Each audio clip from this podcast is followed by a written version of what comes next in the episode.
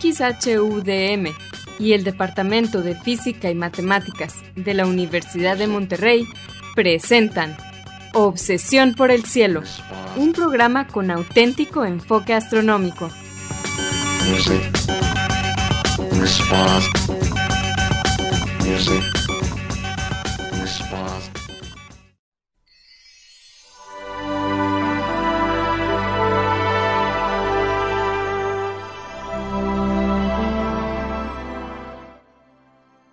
buenas tardes. Sean todos bienvenidos a Obsesión por el Cielo, el único programa con enfoque astronómico y de exploración espacial en la ciudad de Monterrey y en la República Mexicana. Un servidor, Pedro Valdezada, profesor adjunto de astronomía del Departamento de Física y Matemáticas en la Universidad de Monterrey, les desea la más cordial bienvenida a este programa número 1018 de Obsesión por el Cielo, con fecha del martes 6 de junio del año 2023. En este programa, como en todos, comentamos y ponemos en perspectiva algunas de las noticias que se relacionan con el estudio del universo y con la exploración del espacio que se dieron a conocer en la semana anterior.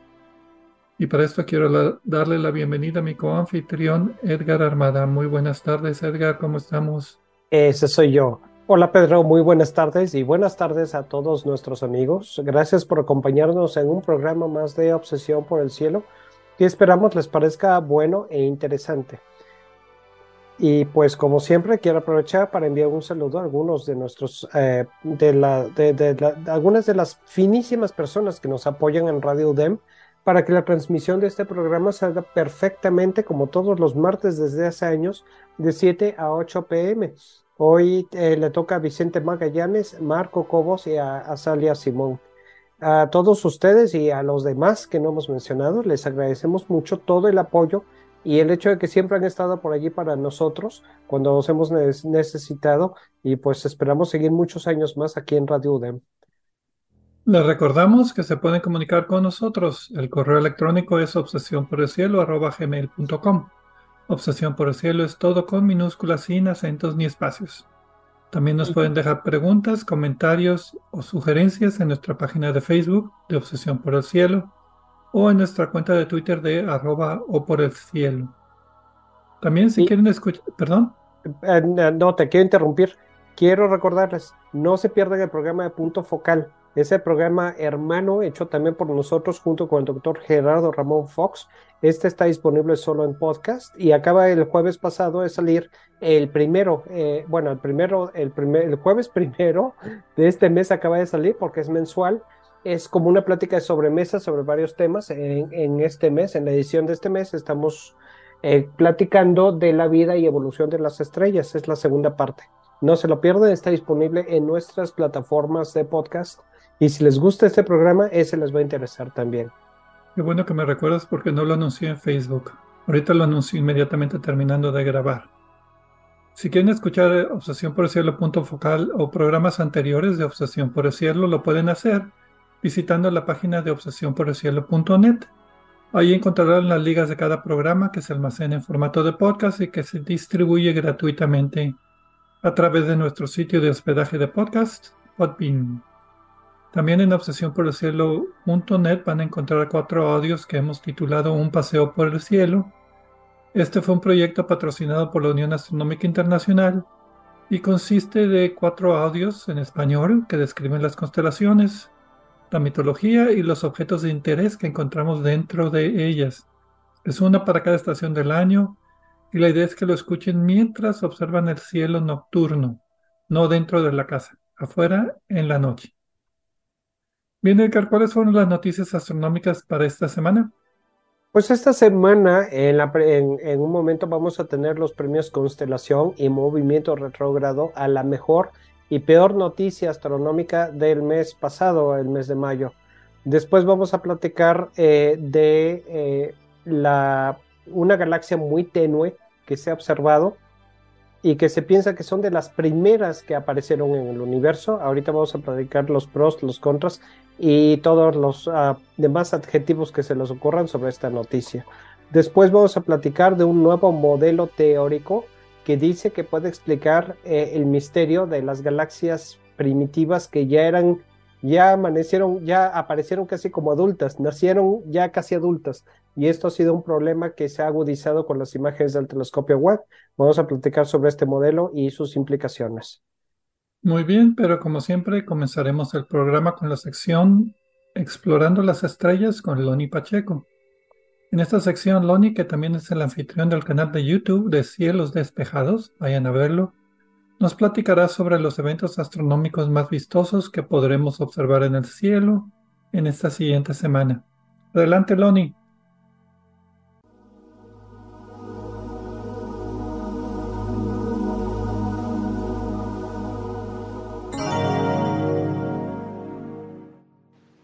Hola amigos, soy Pablo Loni Pacheco, instructor de astronomía en el Observatorio de las Termas de San Joaquín, donde me encuentran todos los fines de semana.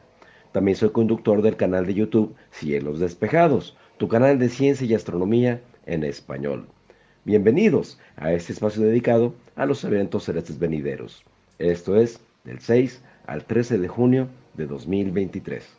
Los horarios estarán dados en tiempo del centro, que es válido para Monterrey, Guadalajara y Ciudad de México.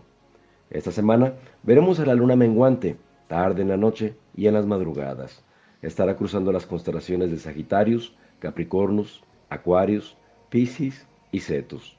La madrugada del viernes 9 de junio, la luna se asomará acompañada por Saturno. El sábado 10 de junio se acompañará nuevamente, pero la luna ya alejándose de la conjunción. La madrugada del martes 13, poco después de asomarse, veremos a la luna que es seguida por Júpiter y nos anticipa que la siguiente madrugada estarán más cercanos todavía. Vean en cada oportunidad que puedan lo brillante y hermoso que se ha puesto Venus, el lucero de la tarde. Ha incrementado su brillo muchísimo. Cada día que pasa, el planeta vecino está más cerca. Como es de esperar, nuestros telescopios muestran que el tamaño aparente de Venus es cada día mayor, a la vez que su fase se empieza a angostar. Parece una bola de billar blanca partida por la mitad. Su aspecto blanco se debe a que siempre está cubierto por nubes pero espérense a que Venus esté muy cerca del horizonte y lo verán que cambia de color y titila. Son efectos de nuestra atmósfera que distorsionan el aspecto de los astros. Si lo observan con binoculares, verán que Venus se enfila hacia el cúmulo del enjambre, en cáncer, justo como lo hizo Marte la semana pasada. Marte lo encontraremos un poco más arriba y anaranjado y está al doble de la distancia, así que se ve mucho más tímido. La madrugada se adorna con tres planetas sobre el horizonte este. Treinta minutos después de la medianoche veremos a Saturno con las estrellas de Acuarios como fondo, a Júpiter en Aries desde las tres y media de la mañana y el último en salir será Mercurio alrededor de las 4.40 de la mañana en Taurus, muy pegado al horizonte y visible fugazmente. Un mapa de la zona y unos binoculares nos permitirán localizar en la vecindad de Mercurio al planeta gigante Urano y al planeta enano más importante del cinturón de asteroides, Ceres. Las Pléyades darán el toque final y hermoso a esta postal celeste. El martes 6 de junio, la Luna estará en el extremo más cercano de su órbita, mostrando sus rasgos con el mayor tamaño aparente, lo que facilita registrar detalles finos en nuestros telescopios. En tiempo universal, el perigeo lunar acontecerá el 6 de junio a las 23 horas con 7 minutos, con una distancia de 364.900 kilómetros de la Tierra. Ya mencionaba que la madrugada del viernes 9 de junio, 30 minutos después de la medianoche, el planeta Saturno se asomará poco después de la Luna. Estarán en conjunción y en el transcurso de la madrugada veremos cómo disminuye la distancia entre ambos astros estaremos presenciando la traslación de la Luna. En tiempo universal, la conjunción de la Luna con Saturno acontecerá el 9 de junio a las 20.19 horas, con una separación angular aparente de 3 grados. El sábado 10 de junio, la Luna estará en fase de cuarto menguante, iluminada exactamente por la mitad a la 1.31 de la tarde. A esa hora ya no la podremos localizar, pero si prestan atención al horizonte oeste, exactamente al mediodía, verán a nuestro satélite natural con la pancita hacia arriba a punto de ocultarse. En tiempo universal, la fase cuarto menguante de la luna acontecerá el 10 de junio a las 19.31 horas. La madrugada del jueves 8 al domingo 11 de junio, veremos a Mercurio asomarse a la par de las Pléyades, alcanzando su mínima distancia aparente el 11. Pongan su alarma a las 4.40 de la mañana, que a esa hora se estarán asomando. Ya para las 5.15 de la mañana, el crepúsculo matutino empezará a diluir la luz de estos astros distantes. En tiempo universal, la conjunción de Mercurio con Messier 45 acontecerá el 11 de junio a las 17.50 horas, con una separación angular aparente de 6.2 grados. Al anochecer del lunes 12 y martes 13 de junio, saquen sus binoculares para observar una hermosa conjunción. A los 0 de la tarde, Venus, que estará cruzando frente al cúmulo abierto más grande de Cáncer, Messier 44, conocido también como el enjambre y la colmena. En tiempo universal, la conjunción de Venus con Messier 44 acontecerá el 13 de junio a las 11.05 horas, con una separación angular aparente de 0.5 grados. Mi fanpage en Facebook, es Diagonal Divulgador de Astronomía, seguido y sin espacios. Les recomiendo también darse una vuelta por la página de la Sociedad Astronómica de Monterrey.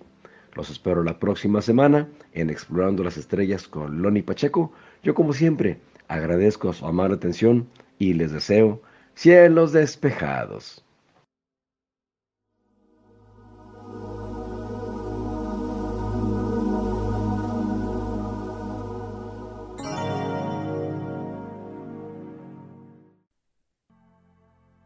Muchas gracias, Loni, por tus efemérides astronómicas de esta semana. Y pues bien, comenzamos el programa como todos los meses con los premios de obsesión por el cielo.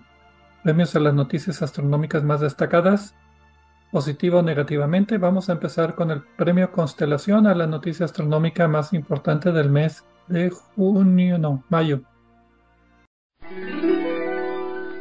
Fascinating. Obi-Wan has taught you well. Pues Pedro, a mí eh, no me parece realmente que sea una noticia, la noticia más importante, pero sí me parece una buena noticia. No sé si recuerdan, eh, aunque creo que no lo mencionamos más que de pasada en el programa, hace poco tiempo se lanzó eh, la misión de la Agencia Espacial Europea JUICE que va a operar, va a explorar el ambiente de Júpiter y sus lunas. Y esta misión tuvo un problema en su lanzamiento porque la antena principal de uno de los instrumentos no se podía extender. Y finalmente, después de varias ah, maniobras en las cuales tuvieron, no estaban funcionando las maniobras para tratar de extender esta antena que estaba plegada. Eh, eh, los controladores de la misión en Darmstadt, en Alemania, estaban muy preocupados y finalmente lo que hicieron para solucionar el problema Después, primero trataron de sacudir la nave con varios, con, con, los, los impulsores de la, de la, del, del, vehículo espacial. Pero finalmente dispararon o liberaron lo que se llama un actuador no explosivo, que es un mecanismo eh, resorte. Como, como un resorte realmente, y con dos de esos lograron finalmente que eh, la antena se liberara y quedara en su posición normal. Pensaban que el problema aquí era eh, eh, una, una, pija que había quedado ligeramente fuera de tolerancia y que eso causó que se atorara la antena. Por lo menos ya lo liberaron, me parece muy buena noticia. Esta misión probablemente va a ser muy, muy útil y muy importante y vamos a estar hablando de, de los resultados pronto. Eh, y pues me da mucho gusto a mí y pues nuevamente felicidades a la Agencia Espacial Europea y a los controladores en la misión en el Centro Espacial de la ESA en Darmstadt, en Alemania, por haber logrado hacer esto. Muy bien, y pasamos entonces ahora al premio Movimiento Retrógrado a la noticia astronómica menos relevante del mes de mayo. Illogical. Don't make me destroy you.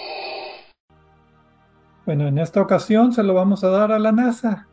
¿Por qué se lo vamos a dar a la NASA? Porque se va a, porque ha organizado un panel para estudiar ovnis, objetos voladores no identificados, que ahora cambiaron de nombre, ahora se llaman FANIS, fenómenos anómalos no identificados. Entonces, le cambiaron el nombre. Pero son fenómenos aéreos, ¿no? Eh, principalmente, pero no, no exclusivamente. ¿O ya le volvieron a cambiar el nombre? Eh, por eso digo, le cambiaron el nombre, ahora son fenómenos anómalos no identificados, no necesariamente aéreos. Ahora es UAP, Unidentified Anomalous Phenomena.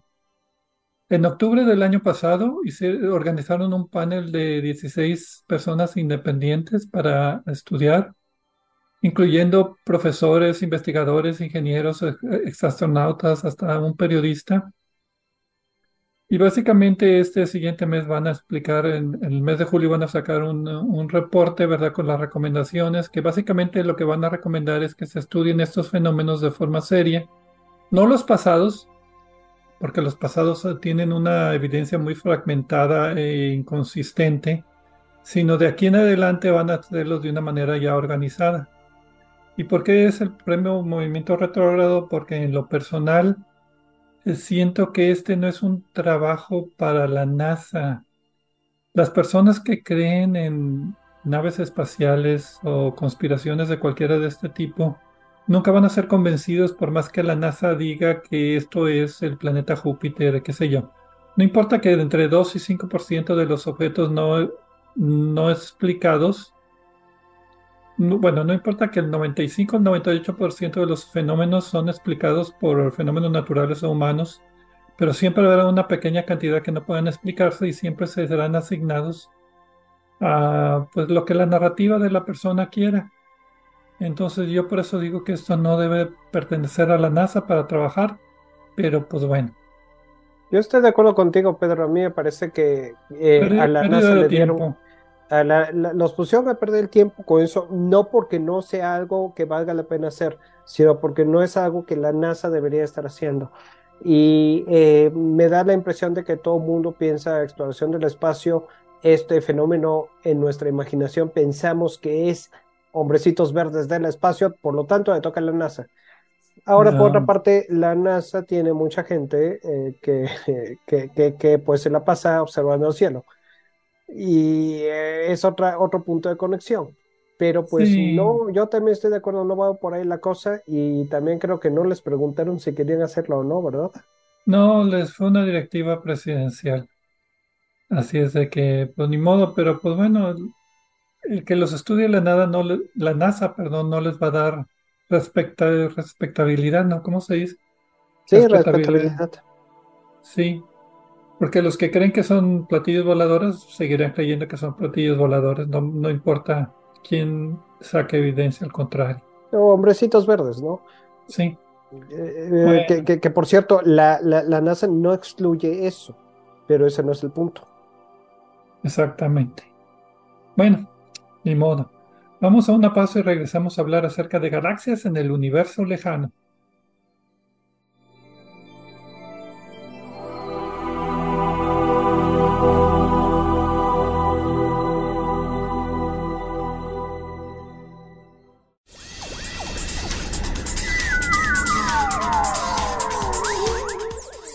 Explorando el cielo con nosotros. En un momento continuamos.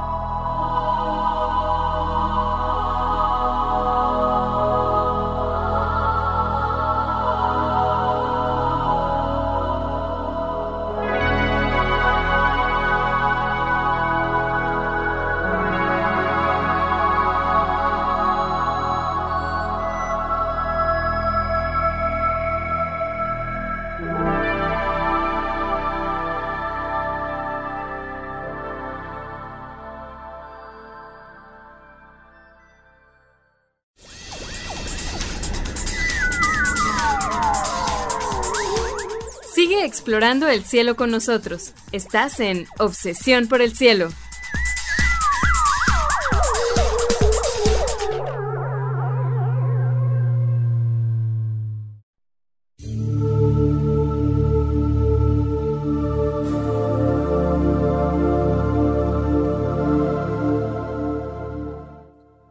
Regresamos a Obsesión por el Cielo con las noticias astronómicas de esta semana. Un servidor, Pedro Valdés, junto con Edgar Armada. En la primera parte del programa otorgamos los premios Constelación y Movimiento Retrógrado de Obsesión por el Cielo a las noticias más y menos relevantes astronómicas, noticias astronómicas más o menos relevantes del mes anterior. Y pues ahora, ah, también, perdón, Loni Pacheco nos dio sus efemérides astronómicas. Y pues ahora nos toca hablar acerca de galaxias, galaxias muy lejanas al principio del universo, observadas por el telescopio James Webb en especial, que ha, pues ha sacudido nuestras ideas de, de la historia del universo, sobre todo la historia temprana del universo. En este caso, el título de la publicación es La naturaleza de una galaxia ultra tenue en la edad oscura cósmica con el telescopio espacial James Webb y salió en la revista Nature el 17 de mayo. Los autores son Guido Roberts, Borsani, Tommaso Treu, Wenlei Chen y otros 44 coautores. Los primeros autores son de la Universidad de California en Los Ángeles y después hay muchas otras instituciones como corresponde a una lista grande de autores. Básicamente los autores lo que hacen es presentan la evidencia observacional que observaron con el telescopio espacial James Webb, que identifica un manchoncito como una pequeña galaxia en la edad oscura del universo que comienza a ser iluminado. Entonces, eh, de introducción hablamos de, que de la edad del universo, de cúmulos globulares, digo, perdón, cúmulos de galaxias, bueno, eh, hay, que mencionar aquí que no es solo eh, la ventaja de que de tener ya al, eh, al, telescopio James Webb en órbita, también está el detalle de que hay un lente gravitacional que ayuda a enfocar eh, la luz de, que, que, se, que se piensa, bueno, se sabe que es proveniente de esta galaxia. El, magnifica el brillo de la galaxia. Así es, aumenta el brillo, concentra la luz y eh, pues básicamente eh, ya está esto en el límite de lo que sería posible observar y antes no, no era posible observar. Gracias al cúmulo gravitacional se estima que el brillo aumenta 13 veces. Uh -huh. eh, este, este lente gravitacional es creado por un cúmulo de galaxias que están entre nosotros y esta misteriosa y lejanísima galaxia, que es el eh, conocido eh, grupo de galaxias de Abel 2744. También conocido como el cúmulo de Pandora. Lo, lo, investigué. Y su gigantesca masa, pues dobla la luz, la enfoca hacia donde estamos nosotros y nos permite ver algunas imágenes, incluyendo una sorprendente, una muy sorprendentemente con aspecto galáctico. Eh, bueno, es un manchoncito. Eh, realmente la mayor parte de la información aquí viene de lo, del, espectro y otros, otros estudios, pero pues es una luz coherente y consistente con una galaxia. Y la, la, cuestión aquí es que esta galaxia se estima que tiene 13.300, eh, que, que, la imagen que estábamos viendo de esta galaxia es de hace 13.300 millones de años. Es decir, cuando el universo tenía apenas el 4% de su edad actual. Y aquí es donde tenemos que empezar a hablar de las cuestiones de la época de la reionización. Ahora, eh, lentes gravitacionales nada más momentáneamente regresar eh, los cubrimos en el programa 633 de Obsesión por el Cielo, si quieren escuchar más. Y en particular esta galaxia, Abel, este grupo de galaxias Abel 2744 está a 4 mil millones de años luz de distancia. Y no solamente magnifica la imagen en intensidad 13 veces de la galaxia lejana, sino que también hay múltiples imágenes. En este caso son tres imágenes de la misma galaxia, porque la luz pasa por diferentes trayectorias en el lente gravitacional. Y hay que recordar que la materia normal es el 24% de lo que hay en este cúmulo de galaxias, el 76% es materia oscura y eso es lo que causa el lente gravitacional, la forma en que la materia oscura se amontona, dobla el espacio y la luz pues se refracta o sigue la línea del espacio. Y podemos ver entonces eh, pues múltiples imágenes y aumentadas de la misma galaxia. Sí, es lo que, lo que comentas, eh, Pedro. Eh, la luz sigue diferentes caminos y para cada uno de estos caminos tenemos eh, una imagen diferente.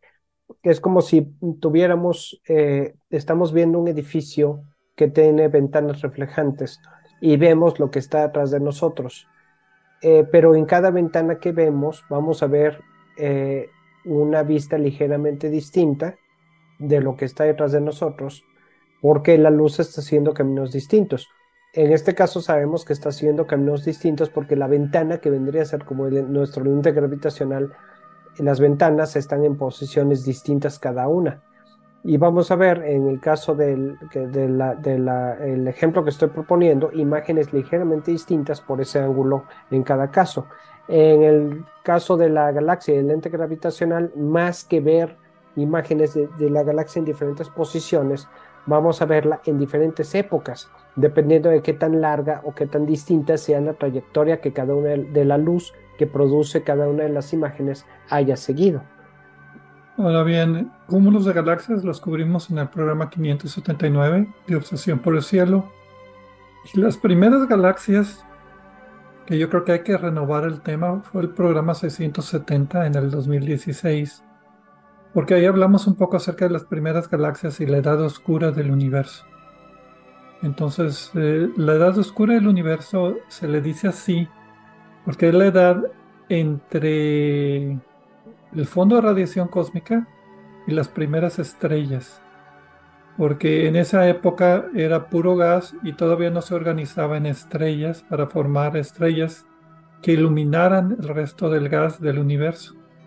Entonces se piensa que hubo una edad de unos cuantos millones de años entre el Big Bang y que las primeras estrellas se formaron y estas estrellas a su vez estaban formando las primeras galaxias. Entonces lo que dice aquí el artículo es que básicamente están identificando estas primeras galaxias con las primeras estrellas. La cosa es que eh, después del Big Bang, como tú dices, eh, el universo empezó a expandirse lógicamente y a enfriarse y eventualmente de las partículas que existían se empezaron a formar los átomos de hidrógeno. Esto es bueno porque por algo se empieza, pero esto es malo también porque los átomos de hidrógeno absorben la luz de las primeras estrellas que se empezaron a formar. Y no se, se piensa que no fue hasta que empezaron a nacer más estrellas y empezaron a formar galaxias eh, que eh, el, eh, la luz ultravioleta de estas primeras galaxias fue suficientemente intensa para permitir la ionización de este hidrógeno molecular que se estaba formando y permitir que la luz pudiera transmitirse en el universo. El universo antes era opaco, en esas épocas remotísimas, justo después del, del principio del universo. Y lo crucial aquí es que se piensa que esta galaxia por su espectro y por otras características que se observaron, son precisamente de esta época, la que se le dice la época de, de reionización. Así se le dice en español, ¿verdad, Pedro? Creo que sí, reionización. Cuando los átomos eh, pierden electrones y los vuelven a, ganar, esa es ionización. Exacto, y, ya con esto pues ya pudo, eh, eh, digamos que el el universo se volvió a ser transparente y la luz pudo viajar. Y se, permite, se sospecha que esta luz de esta galaxia que estamos observando es precisamente de las primeras galaxias que empezó a, ver, a ser visible a través de esta niebla de, hidrógeno en esa época de, de reionización. Ahora bien, ¿cómo lo, hizo, ¿cómo lo hicieron los autores? Básicamente utilizaron dos instrumentos en el telescopio espacial James Webb uno es el espectrómetro del infrarrojo cercano. Con ese espectrómetro, pues toma la luz, la divides en sus diferentes colores y puedes ver, en particular aquí lo que detectaron fueron las líneas de Lyman alfa, así se le dice a una línea muy poblada, muy, muy popular de hidrógeno, Lyman alfa, que nos dice básicamente que la luz, de las, la luz que estamos viendo es reciclada por este gas de hidrógeno que está absorbiendo la luz ultravioleta que tú decías y volviendo a emitir la luz en diferentes longitudes de onda. Entonces, si, si en lugar de ver espectros de estrellas, ves principalmente esta línea, quiere decir que estás viendo un gas que está siendo iluminado en particular. Además, puedes calcular la edad, la distancia, el número de estrellas o el brillo que está causando esta, este, esta iluminación, la metalicidad, si hay metales, etcétera, el polvo que hay alrededor de esta galaxia. Y el otro instrumento es una cámara del infrarrojo cercano con la cual vieron la estructura. Entonces las tres imágenes que ellos vieron de la misma galaxia es porque pues ya tenían sospecha y la estudiaron y vieron que era el mismo espectro, una estructura similar y dijeron, bueno, esta es una imagen triple de esta misma mini, mini galaxia. De ahí sacan pues datos acerca de la masa que tiene, el número de estrellas, etcétera, etcétera, etcétera. ¿Qué, otras conclusiones sacaron de aquí? Eh, pues eh, creo que esta es la conclusión principal eh, y la, la, cuestión está aquí que no era posible realmente observar galaxias de estas épocas, era una cuestión teórica. Ahora se están combinando. Sin el lente gravitacional no, no se puede. Y sin el telescopio web tampoco. Ahora, el lente gravitacional por sí mismo no, no alcanza. El telescopio web por sí mismo tampoco alcanza.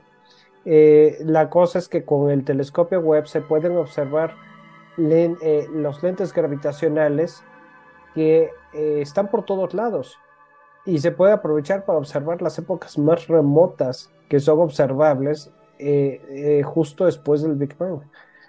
Entonces, eh, para mí esto es lo más interesante. Desgraciadamente el artículo no está eh, disponible con acceso libre, hay que pagar para accesarlo. Bueno, tampoco lo está escondiendo, ¿no? Pero pues eh, hay que pagar. no obstante esto, pues con esta, con el telescopio web, y aunque no es una conclusión del artículo, me llama mucho la atención, podemos casi para cualquier lugar donde hay un objeto masivo, vamos a encontrar lentes gravitacionales ya la ley de, probabilidad, eh, de probabilidades gana por la cantidad de objetos que son observables combinando los, las dos técnicas. Antes era casi cuestión de que hubiera un, de, de, suerte detectar un lente gravitacional. Ahora podemos buscar alguno que convenga para lo que queremos observar. Entonces, otra cosa, otra ventaja del nuevo telescopio espacial es precisamente que vamos a ver, a, estar haciendo mucha astronomía del universo primitivo con lentes gravitacionales. Sí, es la única forma de, hacerlo. Entonces hay que buscar esos cúmulos de galaxias como Abel, que era 2744. Sí, era 2744. Para pues identificar los manchoncitos que hay, si son parte del cúmulo o son imágenes detrás del cúmulo. Entonces ya hay varios catálogos de cúmulos globulares con lentes gravitacionales y hay programas que también estudian constantemente estos cúmulos con los telescopios espaciales, pues para tratar de identificar objetos como este. Generalmente lo que llama la atención, y eso lo veremos en la siguiente noticia, son las galaxias grandes y masivas. Aquí lo interesante es, y bueno, y esas son importantes, pero son ejemplos extremos. Aquí lo que están básicamente viendo es algo normal de lo que se forman las galaxias grandes, estas galaxias pequeñas. Entonces el detectar la galaxia menos brillante, pues tiene su chiste porque son las poblaciones de galaxias que van a formar los cúmulos y las galaxias que hoy pues observamos. Y, y, es otra forma de estudiar eh, el medio que hay entre nosotros y esa galaxia remota. Eh, porque la, lo que existe, toda la materia dispersa eh, en, el, en, el espacio, en 13.500 millones de años luz que entre nosotros y ese objeto, se puede estudiar porque, porque es atravesada por la luz que estamos recibiendo de esta galaxia. La galaxia es doblada, la luz es doblada por la fuerte gravedad del lente gravitacional del cúmulo de galaxias. Y pues todo esto es información, en cada, en cada interacción que existe recibimos información. Y, pues hay un montón de cosas que se pueden estudiar de esta, de esta manera. Finalmente, la más interesante aquí, la novedosa, es eh, galaxias de esa época que hasta donde yo sé no habían sido observadas antes.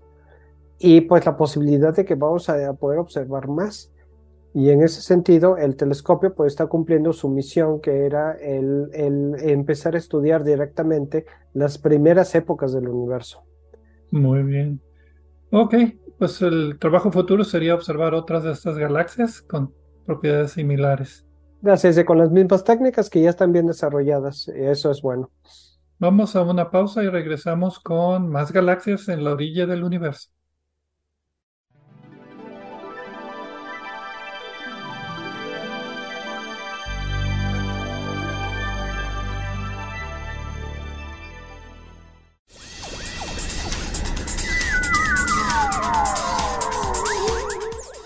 Explorando el cielo con nosotros. En un momento continuamos.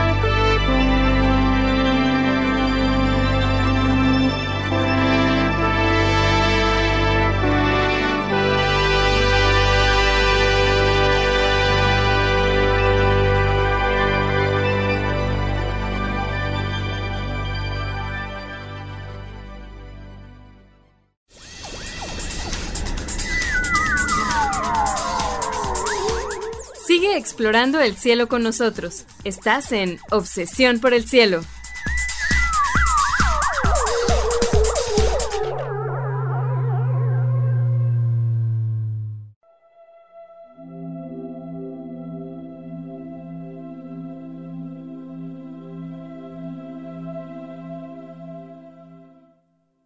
Regresamos a Obsesión por el Cielo con las noticias astronómicas de esta semana. Edgar Armada y un servidor, Pedro Valdés. En la segunda parte del programa hablamos acerca de galaxias pequeñas, apenas en formación, observadas gracias a un lente gravitacional por el telescopio James Webb y la importancia que estas galaxias tienen para la formación de pues, galaxias más grandes como las que vamos a hablar ahora. La primera parte del programa otorgamos los premios Constelación y Movimiento Retrógrado de Obsesión por el Cielo y Pacheco nos compartió sus efemérides astronómicas. Pues como decía, vamos a pasar de galaxias observadas en el universo temprano de tamaño pequeño, ahora a galaxias pues más grandes. El título de la publicación es Formación eficiente de galaxias masivas en el amanecer cósmico por explosiones de estrellas sin retroalimentación, así lo traduje pero bueno, ahorita explicamos qué es esto de retroalimentación. Salió el 25 de mayo en las, eh, noticias mensuales de la Real Academia de Ciencias en eh, el Reino Unido.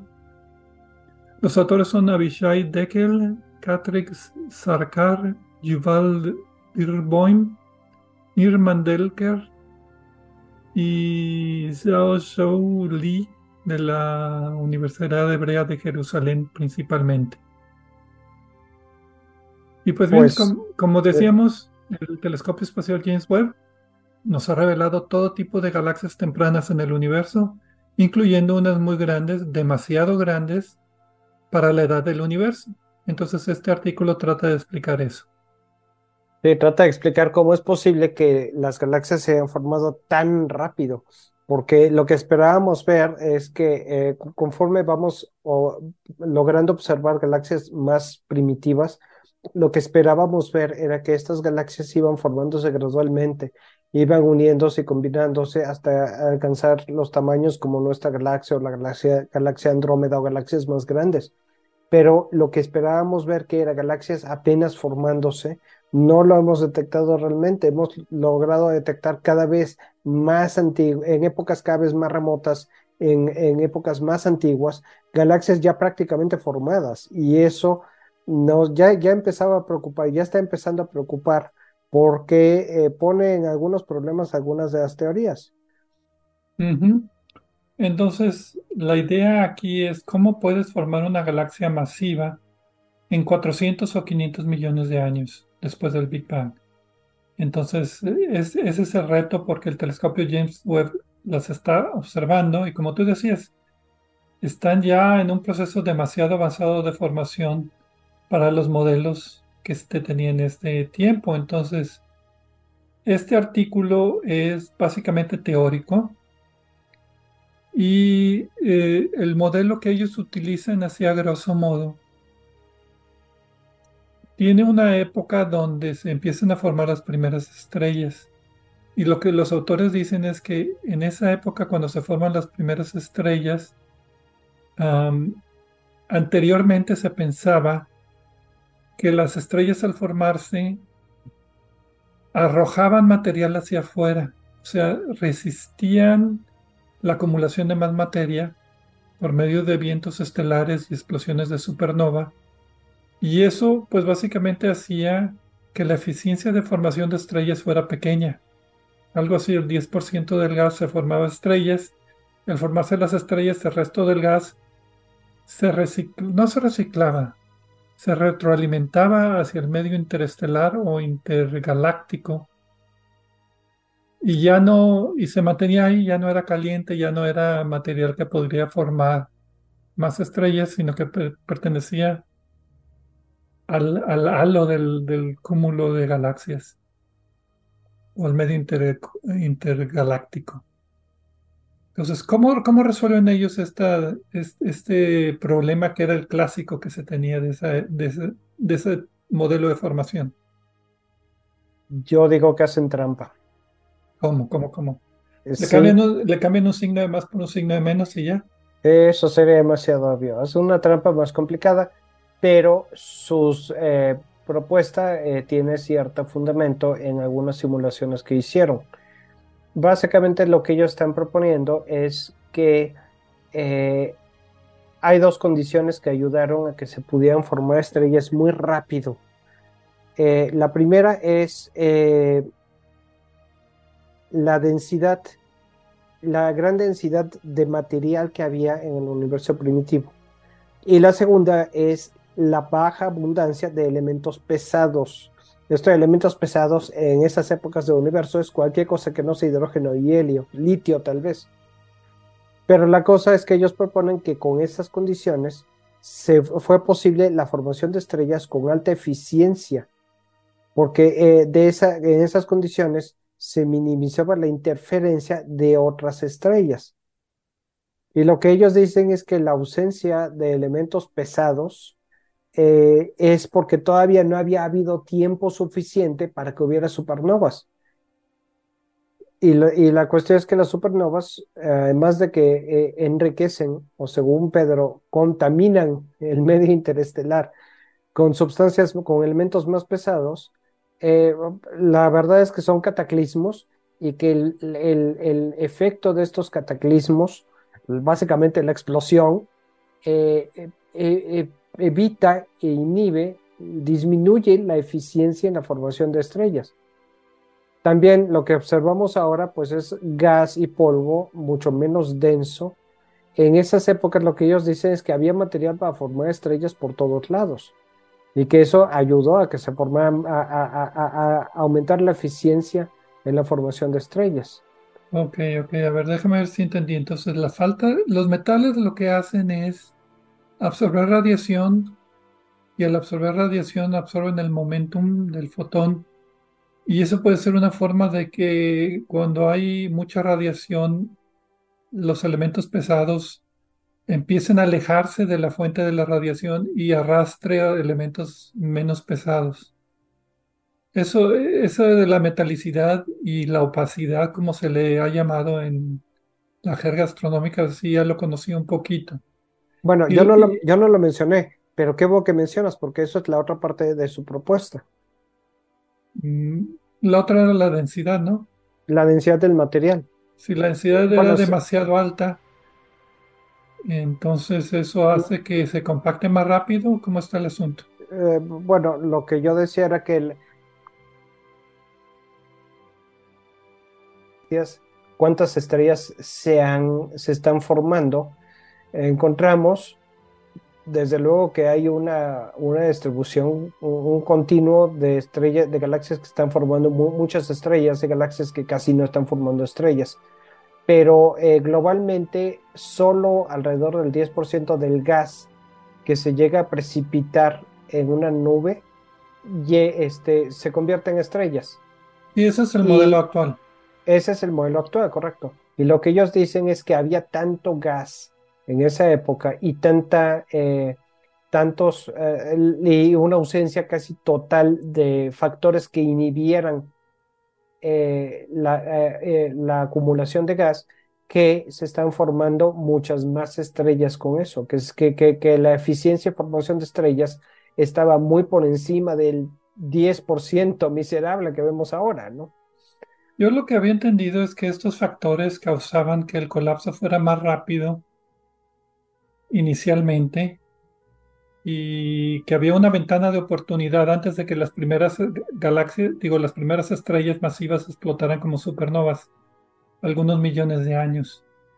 Entonces, que era una carrera entre las primeras explosiones de supernova que sí arrojarían material hacia afuera y, estas condiciones que harían que se atrajera más material y formaras una galaxia más grande un cúmulo de estrellas más masivo antes de que empezaras a perder materia y que eso formaría una semilla de galaxia más grande de lo que los otros modelos anteriores nos proveían.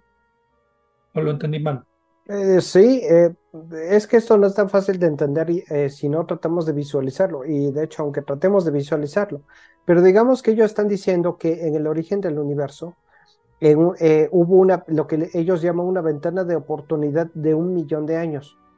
Durante esa época primitiva en la que no había suficientes supernovas y que había material muy denso, el material que forma las nubes eh, tenía una densidad por encima de un límite y que esta densidad permitió el colapso rápido de este gas para formar, formar estrellas.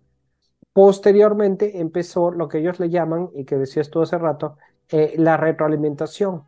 Y en este caso la retroalimentación son eh, básicamente las, las, supernovas que no solo enriquecen el medio con materiales más pesados, eh, sino que también pues, un cataclismo que eh, evita que el gas se pueda condensar lo, en nubes tan densas. Lo empuja hacia afuera.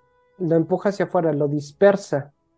Y al, dispersarlo evita que este gas esté por encima de ese límite que ellos dicen que hay, que era lo que permitía el colapso rápido de estrellas. Ahora, ellos están diciendo esto. Eh, y dicen que sus, las predicciones de su modelo van a ser demostradas o probadas, no dicen demostradas, eh, con nuevas observaciones del famoso telescopio James Webb. Eh, predicen las características de las galaxias que deben de encontrarse. Entre otras cosas. y, y, de hecho algunas de estas predicciones ya estamos observando, simplemente que hay galaxias muy bien, muy desarrolladas en épocas muy remotas. Pues esto está interesante en el sentido de que si los números cuadran, que siempre es aquí el problema de que a veces parece contraintuitivo, pero los números te dicen otra cosa. Si los números cuadran, entonces esto podría tener implicaciones para no solamente el tamaño de las galaxias iniciales, sino el tamaño de los hoyos negros iniciales, que siempre ha sido un problema explicar por qué hay hoyos negros supermasivos en los centros de las galaxias siendo que no hay suficiente tiempo en el universo para que se junten tantos millones de hoyos negros de masa estelar. Eh, muy bueno, y de hecho, eh, bueno, pues sí, es lo que comentábamos en el programa anterior. Eh, hay agujeros negros de varios tamaños. Los de masa estelar, que son básicamente estrellas que terminan por convertirse en agujeros negros. Una a diez veces la masa del Sol. Gracias los agujeros negros eh, primordiales que no sabemos si existen, que son muy pequeñitos y que, y, que si es que existen se formaron al inicio del universo.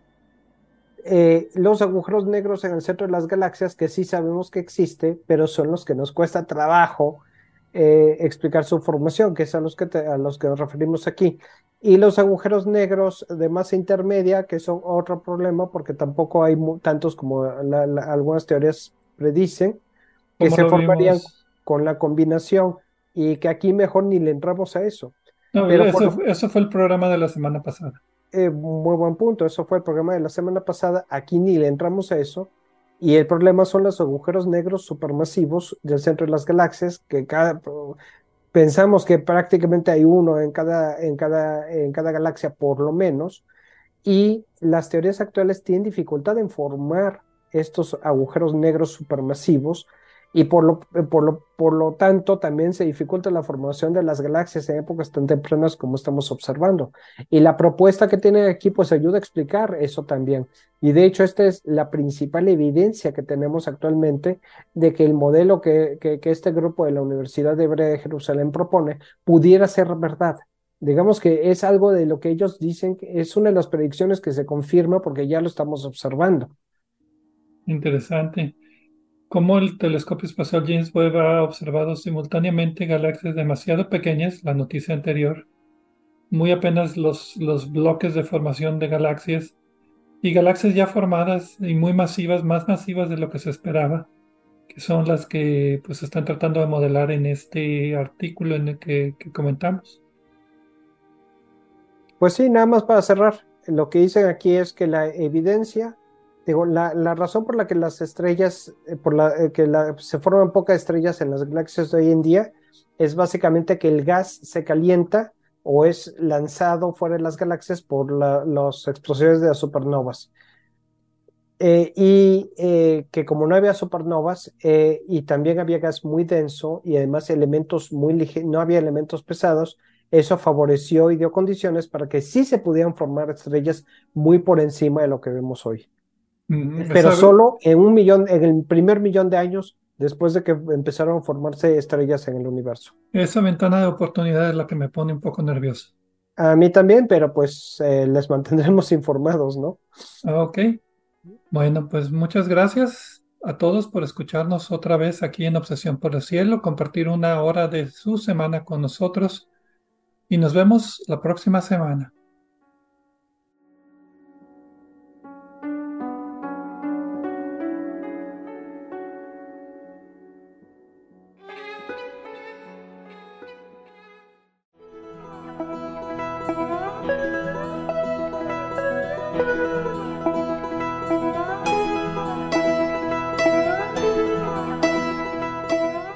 Recordamos que a través de nuestra página en Facebook de Obsesión por el Cielo pueden encontrar vínculos a sitios con más información sobre el programa de cada semana.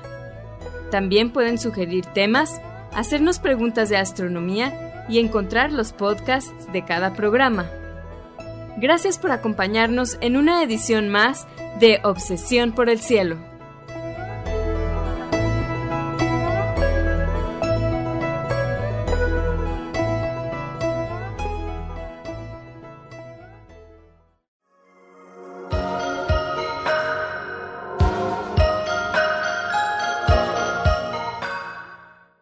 Sintonizas XHUDEM 90.5 frecuencia modulada, 3000 watts de potencia, transmitiendo desde el Laboratorio de Medios de la Universidad de Monterrey. Avenida Morones Prieto 4500 Poniente, Colonia Jesús M. Garza, San Pedro Garza García, Nuevo León, México. Radio UDEM 90.5